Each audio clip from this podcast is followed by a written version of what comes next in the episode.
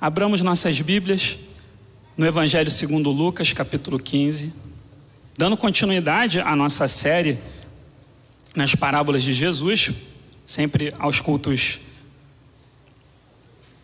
vespertinos. Hoje nós vamos tratar, nós vamos iniciar, na verdade, uma passagem das mais conhecidas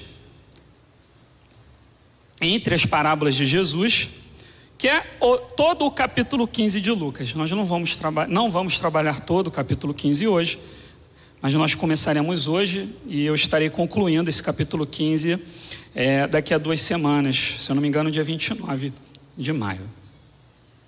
Lucas, capítulo 15, a partir do verso 1. Peço que os irmãos acompanhem a leitura até o verso de número 10. Lucas 15, 1 a 10. Assim diz a palavra de Deus. Aproximavam-se de Jesus todos os publicanos e pecadores para o ouvir. E murmuravam os fariseus e os escribas, dizendo: Este recebe pecadores e come com eles. Então lhes propôs Jesus esta parábola: Qual dentre vós é o homem que, possuindo cem ovelhas e perdendo uma delas, não deixa no deserto as 99 e vai em busca da que se perdeu, até encontrá-la. Achando-a, põe-na sobre os ombros, cheio de júbilo. E indo para casa, reúne os amigos e vizinhos, dizendo-lhes: Alegrai-vos comigo, porque já achei a minha ovelha perdida. Digo-vos que assim haverá maior júbilo no céu por um pecador que se arrepende do que por noventa e nove justos que não necessitam de arrependimento.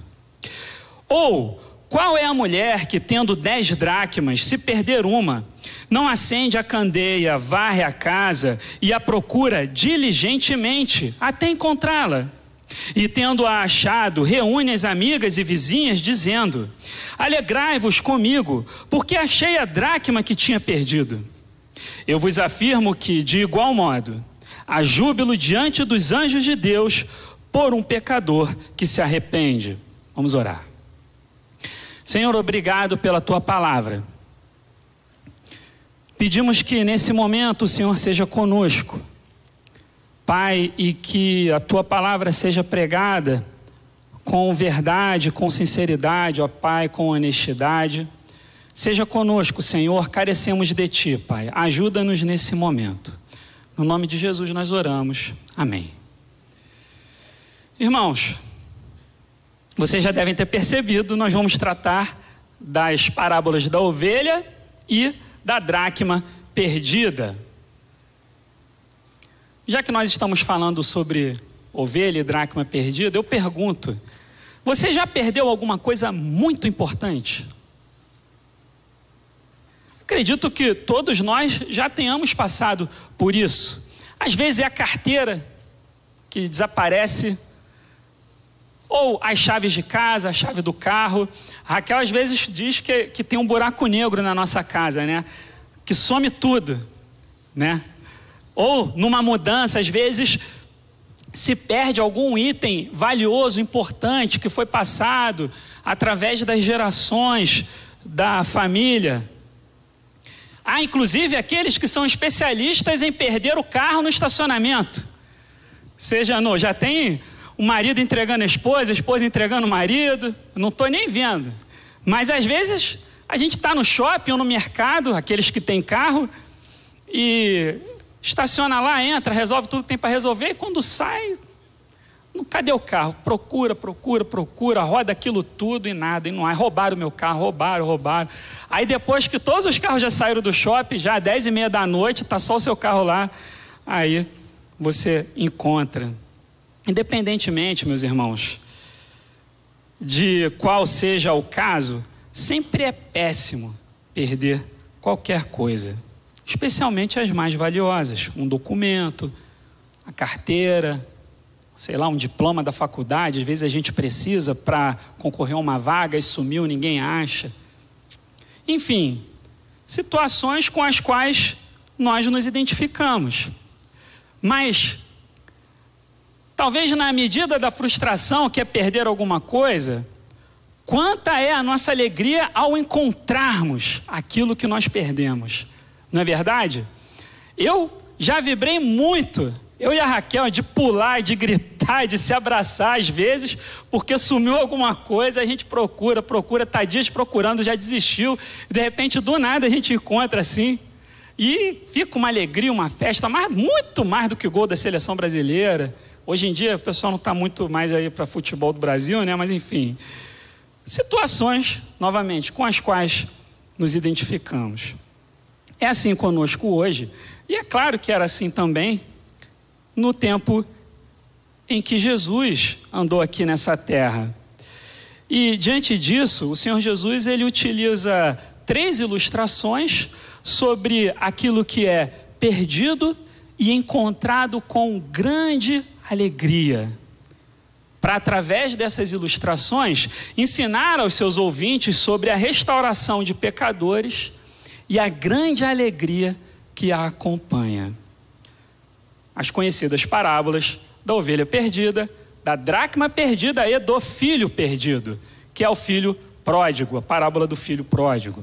Hoje, meus irmãos, especificamente, nós lemos esses dois primeiros textos, nós vamos tratar da ovelha e da dracma. Como eu já avisei, no quinto domingo, dia 29, nós vamos trabalhar a parábola do filho perdido, ou do filho pródigo. É, meus irmãos, para nós entendermos a, essa passagem, é fundamental nós primeiro identificarmos qual é a motivação de Jesus. O que motivou Jesus? Por que Jesus começou a contar essas histórias? E quem eram os ouvintes? Para quem ele dirigiu essas parábolas. Essas informações nós encontramos nos dois primeiros versículos que nós lemos, os versos 1 e 2. Nesses dois versos, nós temos a informação de que os publicanos, que eram os coletores de impostos, eram judeus que trabalhavam para o Império Romano coletando impostos dos seus conterrâneos. Eram homens odiados, tidos como traidores, pecadores, traidores da pátria, certo? Eram é, tidos mesmo como pecadores por causa dessa considerada traição em recolher impostos pelos publicanos. Inclusive porque era comum que uma parte dos impostos, né, eles recolhiam a mais, uma parte eles embolsavam. Então eles eram conhecidos por defraudarem o povo e a outra parte eles encaminhavam ao Império Romano. Jesus, nós temos a informação que ele recebia publicanos e pecadores, toda sorte de pecadores, aqueles que eram marginalizados na sociedade por causa da sua conduta, sim, de vida pecaminosa. Mas essas pessoas se aproximavam de Jesus. E diante disso, dessa proximidade de Jesus com pecadores, os fariseus e escribas, que eram as classes religiosas mais respeitadas daquela época, eram os maiores conhecedores da lei, eram os doutores da lei, eram aqueles que exteriormente exteriormente, pelo menos, demonstravam grande piedade, jejuavam várias vezes durante a semana, davam, é, davam esmola aos pobres, oravam e tal, oravam nas praças e tudo mais. Esses religiosos, diante da relação de Jesus com os pecadores, eles murmuravam.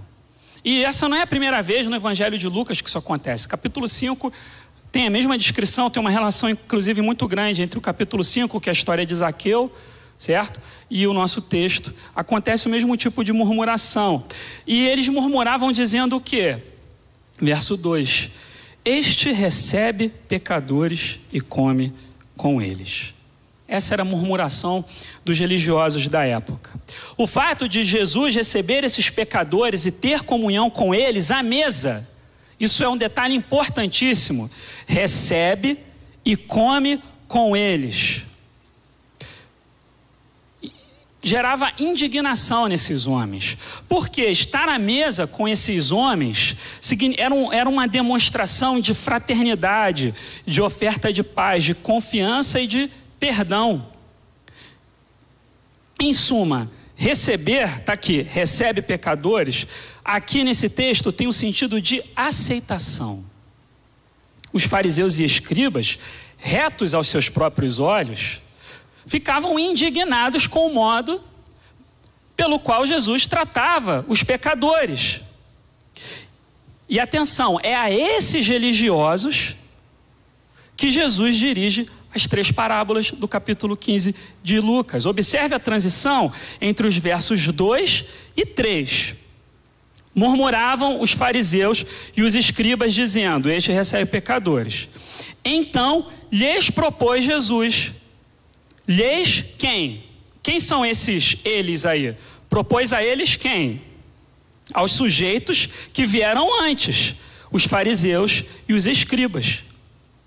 Então, as três parábolas do capítulo 15 são dirigidas diretamente aos religiosos da época de Jesus.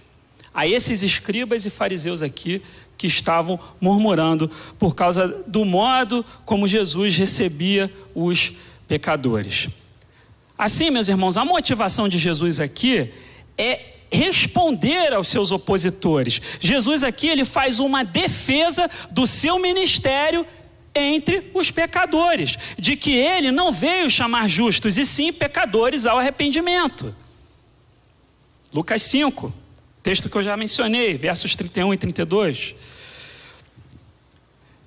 O discurso de Jesus, através dessas três histórias, e nós vamos trabalhar as duas primeiras delas, demonstra o quanto esse assunto é importante, meus irmãos. Esse assunto é tão importante essa defesa que Jesus faz do seu ministério diante dos seus opositores e o fato de ele receber pecadores é tão importante que Jesus dedica três histórias seguidas só para fazer essa defesa.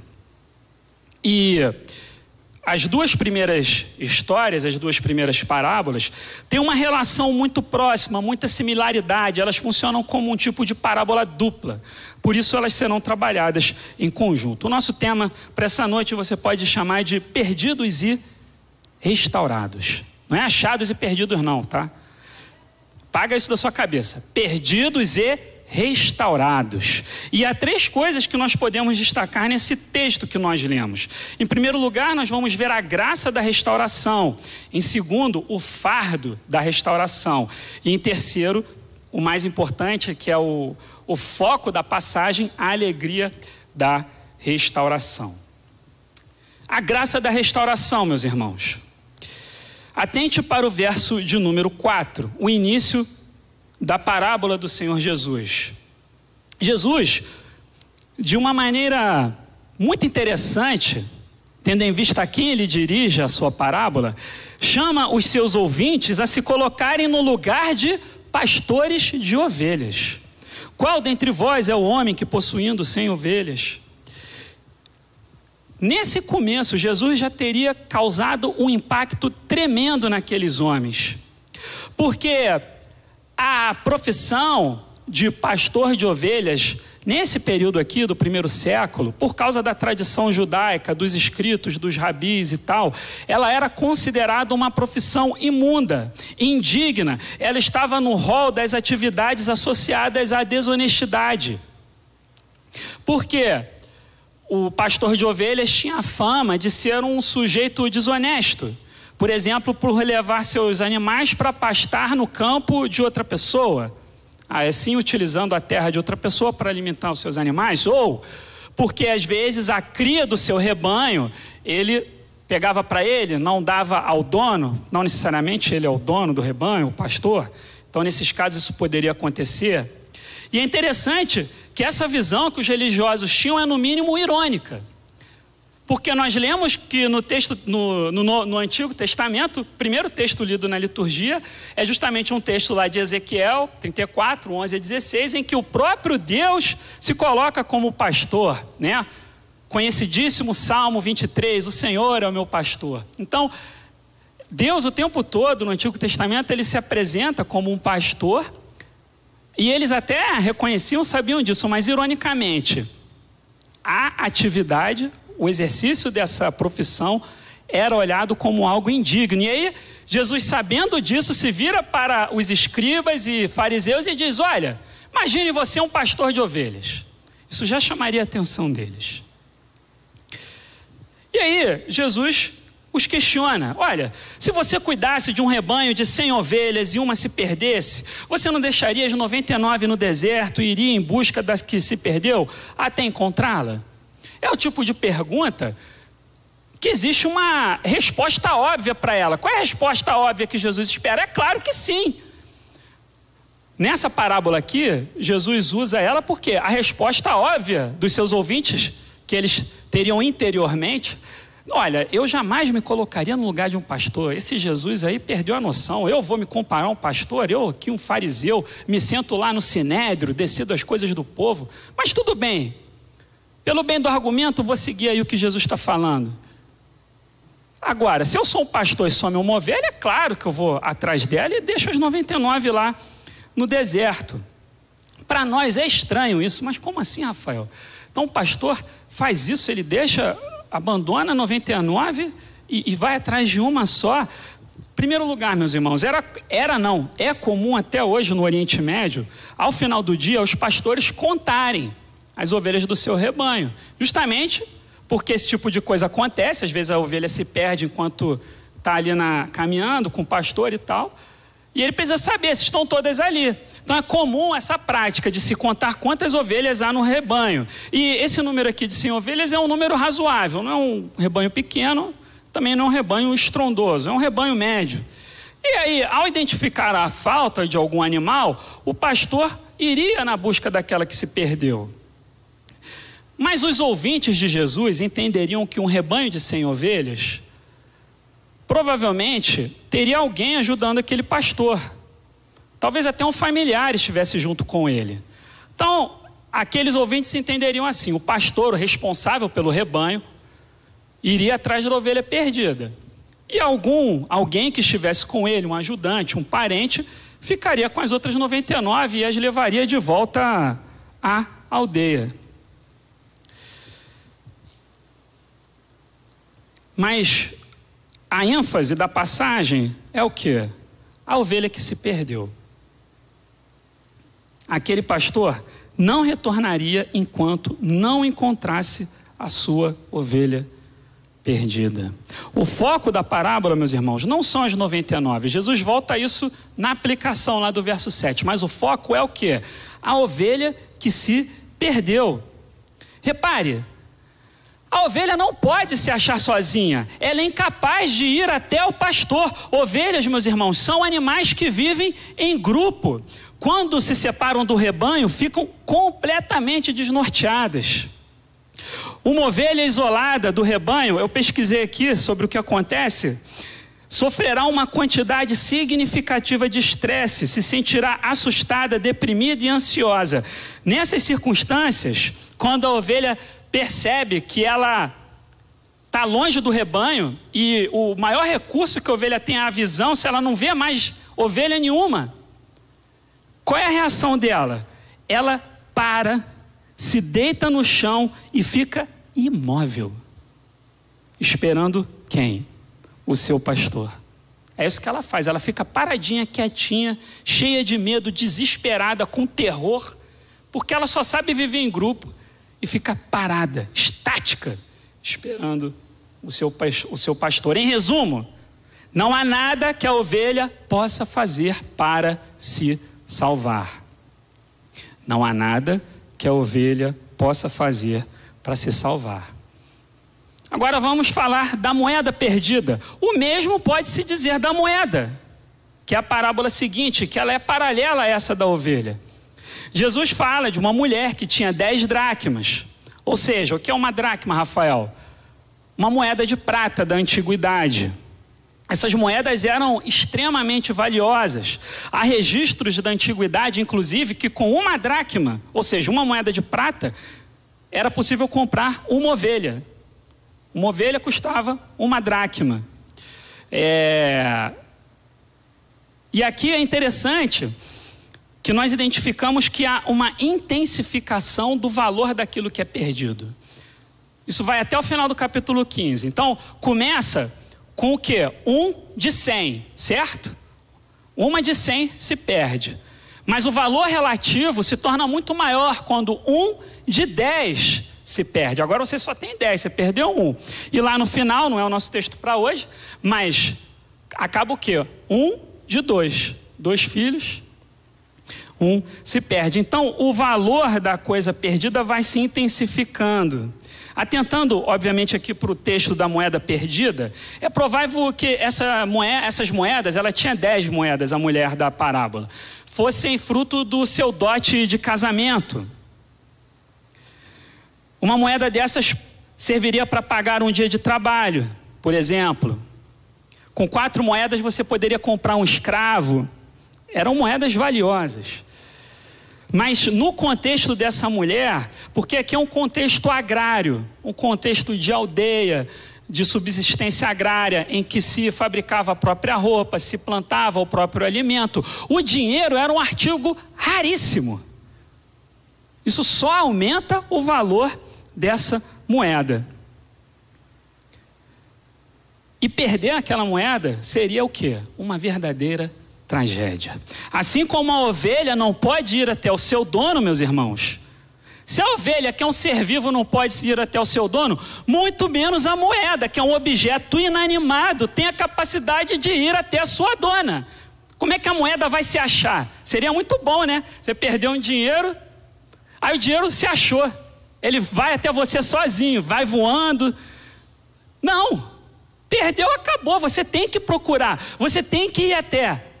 Você precisa buscar. A mulher vai à casa, ela pega a lamparina, procura, busca diligentemente, porque ela sabe que a moeda não vai se achar sozinha, assim como o pastor sabe que a ovelha não o irá encontrar sozinha. O pastor precisa procurar a ovelha. Nem a ovelha, nem a moeda podem se restaurar sozinhas. Assim é o ser humano, meus irmãos. Assim é o ser humano afastado de Deus. Incapaz de se achegar a Deus por conta própria, incapaz de se salvar, completamente dependente de Deus ir ao seu encontro. Nós fomos restaurados a um relacionamento com o Pai por iniciativa nossa. Não!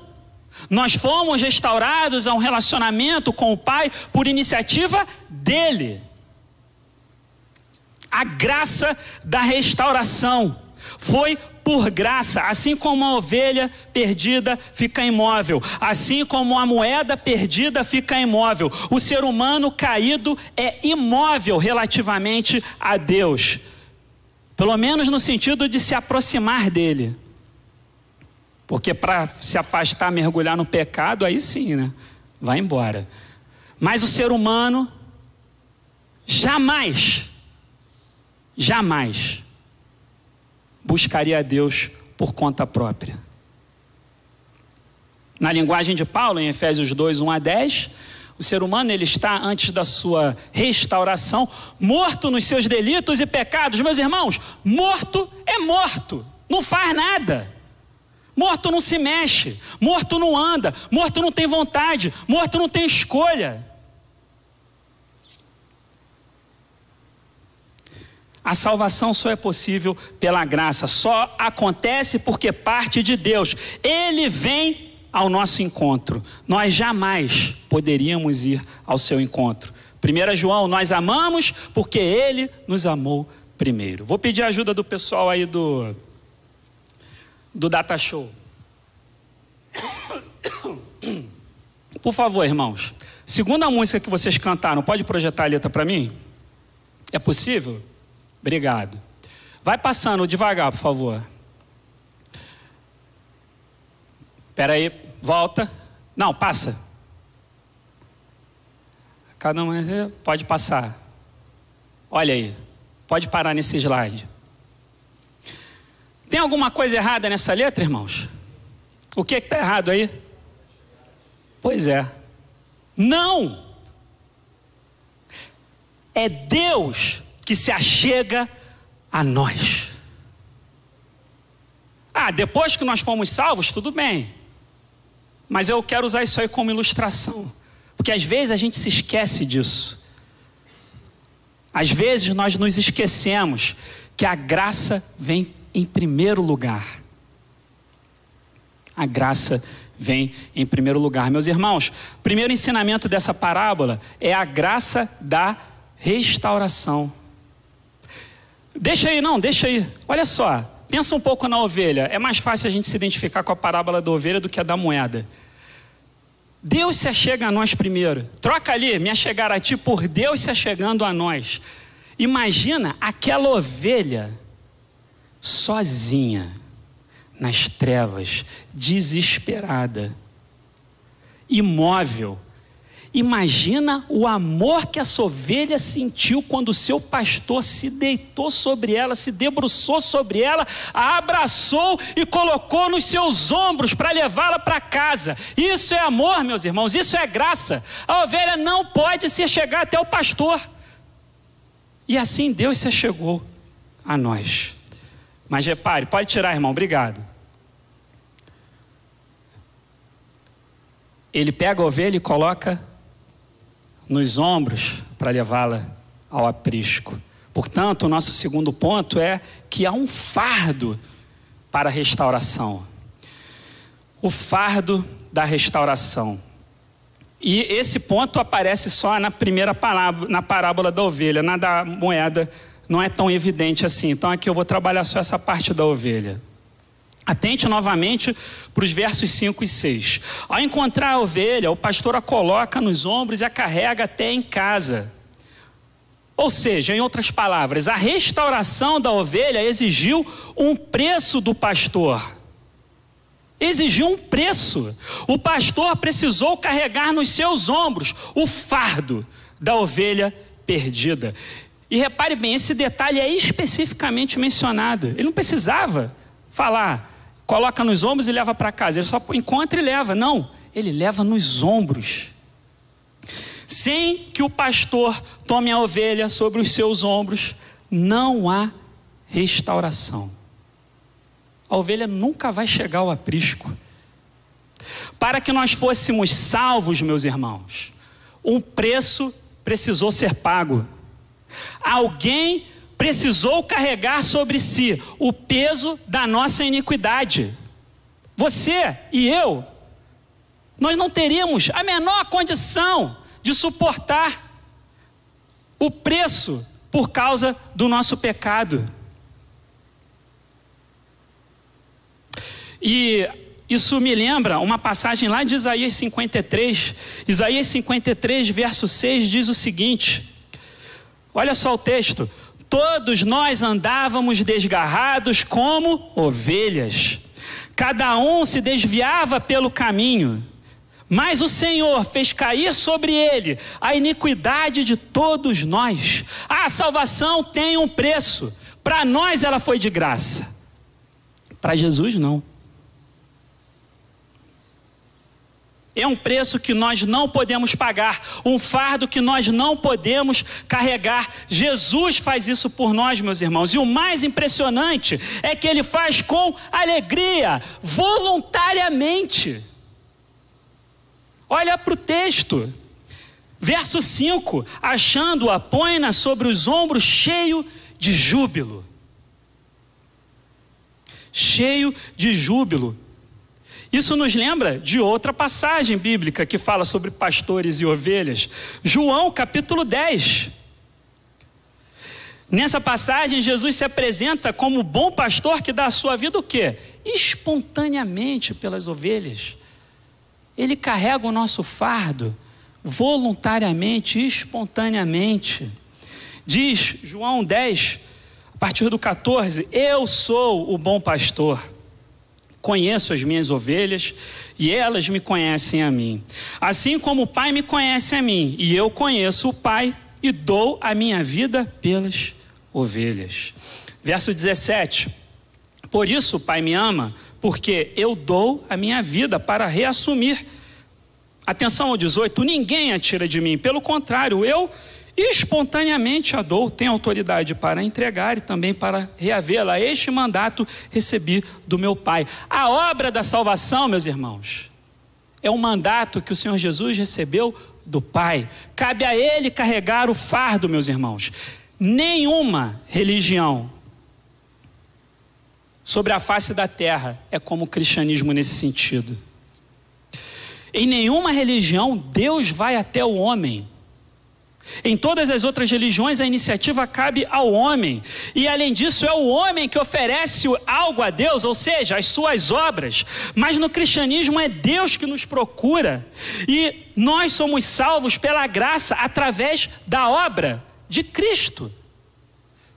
Na sua vida, morte e ressurreição. O fardo da restauração caiu sobre o Senhor Jesus. E essa obra é toda dele, pela sua vida, morte e ressurreição. Meus irmãos, essa frase é sensacional. Como dizia o grande pregador e teólogo do século XVIII, Jonathan Edwards, acredito que muitos aqui já ouviram falar. Como dizia Jonathan Edwards, nós não contribuímos com nada para a nossa salvação exceto com o pecado que a faz necessária. Nós não contribuímos com nada para a nossa salvação, exceto com o pecado que a faz necessária. E por essa restauração ser tão maravilhosa, meus irmãos, ela é acompanhada de quê? De grande alegria. Terceiro ponto, a alegria da restauração. E ênfase, essa é a ênfase maior da passagem. Não somente, como eu já falei, da parábola da ovelha e da dracma, mas também do filho pródigo. Na história da ovelha, nós lemos já no verso 5 que o pastor fica cheio de júbilo ao encontrar a ovelha. No verso 6, ao chegar na sua aldeia, ele reúne os seus amigos para celebrar o fato de ter encontrado aquele animal e diz: Alegrai-vos comigo, porque já achei a minha ovelha perdida. Finalmente, no verso 7, nós entendemos o que Jesus quer dizer de maneira mais clara quando ele aplica a sua parábola. E novamente a ênfase é na alegria. Digo-vos que assim haverá maior júbilo no céu por um pecador que se arrepende do que por 99 justos que não necessitam de arrependimento. Lembre-se, Jesus está dirigindo aos escribas e fariseus. Ao invés de murmurarem, os fariseus deveriam se alegrar com a conversão dos pecadores. Porque certamente há grande júbilo no céu quando um pecador se arrepende. A ovelha perdida e restaurada ilustra o que? O pecador arrependido. E o verso 7 nos esclarece que aquelas outras 99 ovelhas têm a ver o que? Com aqueles que são justos, não precisam se arrepender. Ou seja, os religiosos da época Claro que aqui Jesus usa uma ironia: aqueles homens eram retos aos seus próprios olhos. Para Jesus, todos somos ovelhas perdidas, mas aqueles homens se viam como retos. Eles não precisam se arrepender. E aí Jesus usa de uma ironia e fala: olha, vai ter muito júbilo, muito maior do que o pecador que se arrepende, que, representa, que é representado pela ovelha, do que por 99 justos, que não necessitam de arrependimento. Aqueles homens achavam que não precisavam se arrepender, afinal, cumpriam piamente tudo aquilo que a sua religião exigia, como eu já falei, pelo menos externamente. Mas Jesus, meus irmãos, sonda os corações. Jesus sonda os corações e sabia que aqueles homens eram tão pecadores quanto aqueles que ele recebia à mesa. Aqui nós precisamos parar um pouco. Esses homens eram religiosos da sua época. Viviam integrados com todo o sistema sacrificial do Antigo Testamento guardavam as festas. Externamente, você olharia e diria: não, esse aí é uma das ovelhas do aprisco. Mas o que Jesus está dizendo é: eles são justos, não precisam de arrependimento, de maneira irônica. Isso nos mostra, meus irmãos, que é possível nós estarmos na igreja. Isso vai ficar muito mais claro na última parábola, né? Que é a do filho pródigo. Dando spoiler, né? quando falar do filho lá mais velho. Mas é possível, meus irmãos, nós estarmos na igreja, participando de tudo na igreja, todo mundo vendo tudo que a gente faz, dando glória a Deus, e você ainda ser considerado o quê? Uma dessas 99 ovelhas. E é claro que o tema da alegria pela restauração também aparece na história da moeda perdida. No verso 9, após encontrar a moeda, a mulher faz o quê? Reúne as suas amigas e vizinhas dizendo: Alegrai-vos comigo, porque achei a dracma que eu tinha perdido. Encontrar a dracma, assim como a ovelha perdida, era um motivo de grande alegria e celebração. Eram coisas valiosíssimas. Como eu já comentei no caso da moeda, ainda mais valiosa do que a ovelha.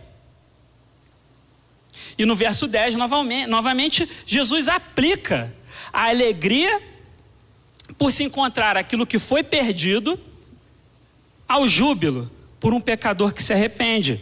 Verso 10: Eu vos digo que, de igual modo, há júbilo diante dos anjos de Deus por um pecador que se arrepende.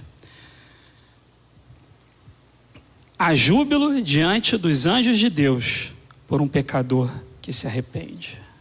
Você já parou para pensar nisso?